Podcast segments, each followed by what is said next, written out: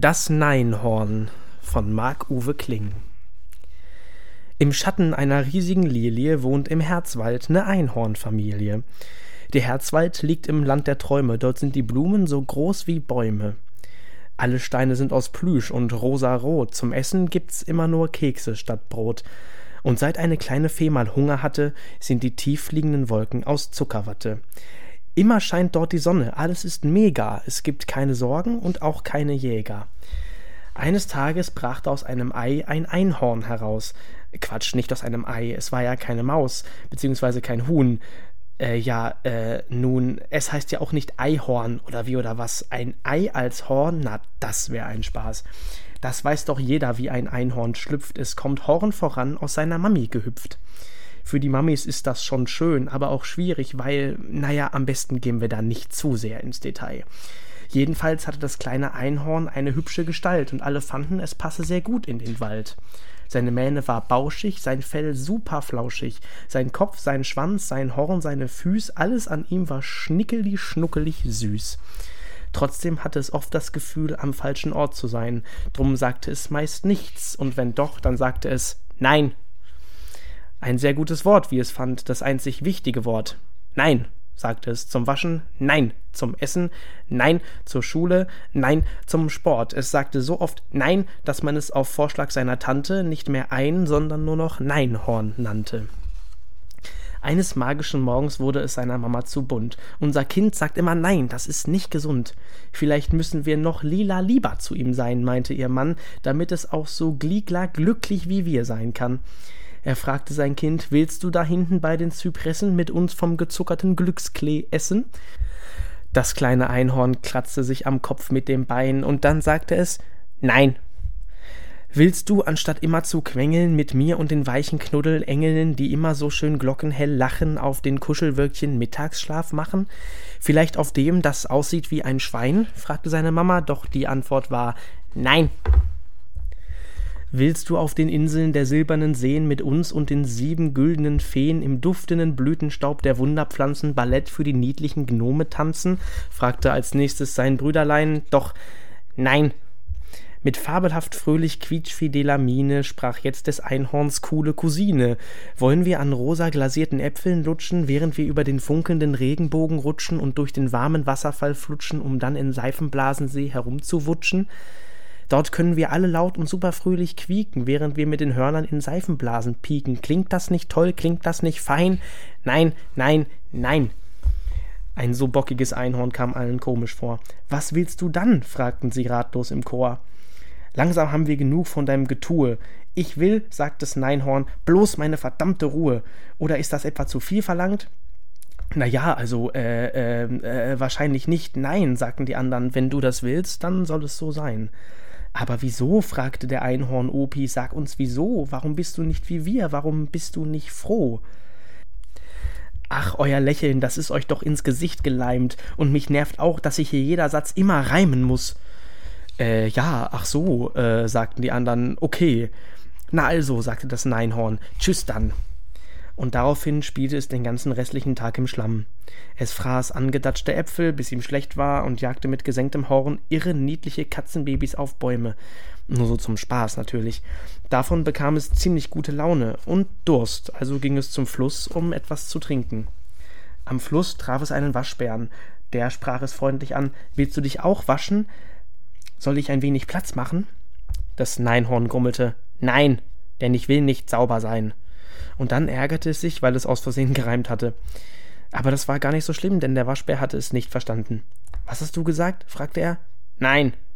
Was hast du gesagt? Du hörst wohl schlecht, schnaubte das Neinhorn. Du musst lauter reden, sagte der Waschbär. Ich höre schlecht. Das dachte ich mir schon, sagte das Neinhorn. Was? Na toll, grummelte das Neinhorn. Ein Wasbär. Was? fragte der Wasbär. Hörst du wirklich schlecht oder hörst du nur nicht richtig zu? fragte das Neinhorn laut. Mal so, mal so, sagte der Wasbär. Ah ja, verstehe. Als das Neinhorn nicht mehr durstig war, trabte es wieder los. Wo gehst du denn hin? fragte der Wasbär. Nirgends, sagte das Neinhorn. Was? Nirgends, rief das Neinhorn. Cool, sagte der Wasbär. Da wollte ich auch gerade hin. Kann ich mitkommen? Das Neinhorn musterte den Wasbären, wie er so da saß, ganz allein. Dann sagte es: Meinetwegen. Also trotteten sie zusammen los nach Nirgends. Irgendwann sahen sie einen großen Hund, der gemütlich auf einem kleinen Hügel in der Sonne lag. Das Neinhorn lief hin, weil es auch mal auf dem Hügel liegen wollte. Mach mal Platz, sagte es, ich will auch auf den Hügel. Na und? fragte der Hund. Wenn du nicht freiwillig Platz machst, dann wirst du mit mir kämpfen müssen, drohte das Neinhorn und scharrte mit den Hufen. Na und? fragte der Hund.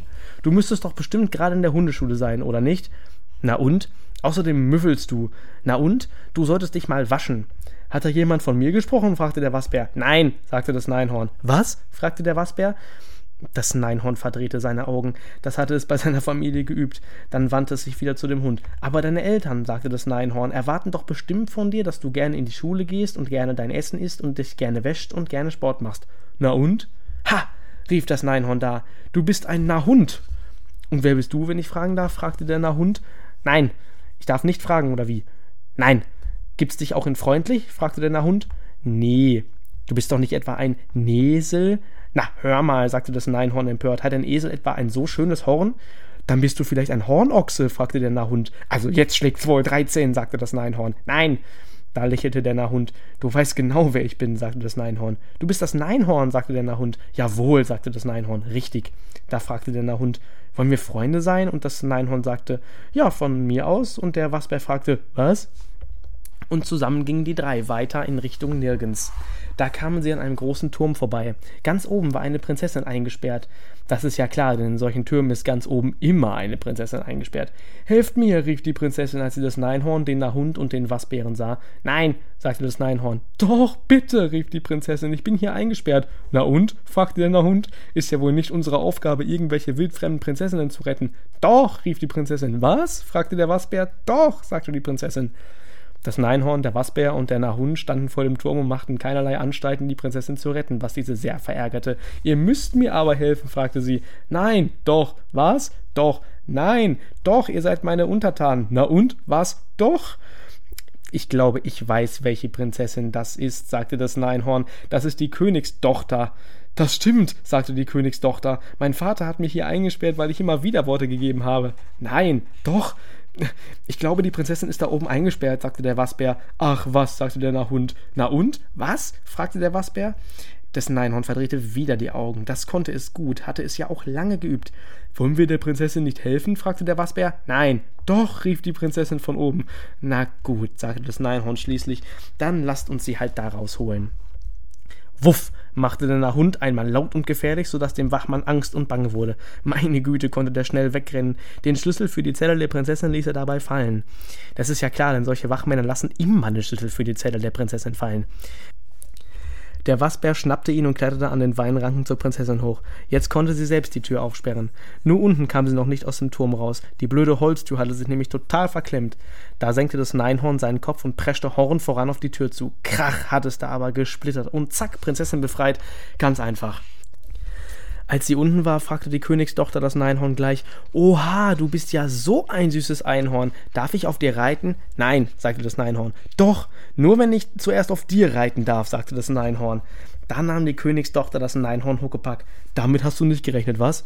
Das Neinhorn und die Königstochter konnten übrigens echt endlos lange Gespräche führen. Die gingen dann ungefähr so: Nein, doch, nein, doch, nein, doch, nein, doch, nein, doch, Nein, doch, nein, doch, nein, doch, nein, doch. Was? fragte der Wasbär. Manchmal quatschten auch noch der Wasbär und der Nahhund mit und das klang dann ungefähr so. Nein, doch. Was? Nein. Na und? Was? Doch. Seitdem hängen das Neinhorn, der Nahhund, der Wasbär und die Königstochter immer miteinander rum und sind zusammen bockig. Denn sogar bockig sein macht zusammen mehr Spaß. Und wenn einer was von ihnen will, dann sagt das Neinhorn nein und der Nahhund na und und der Wasbär was. Und wenn einer sagt, aber ihr könnt doch nicht die ganze Zeit so bockig sein, sagt die Königstochter doch.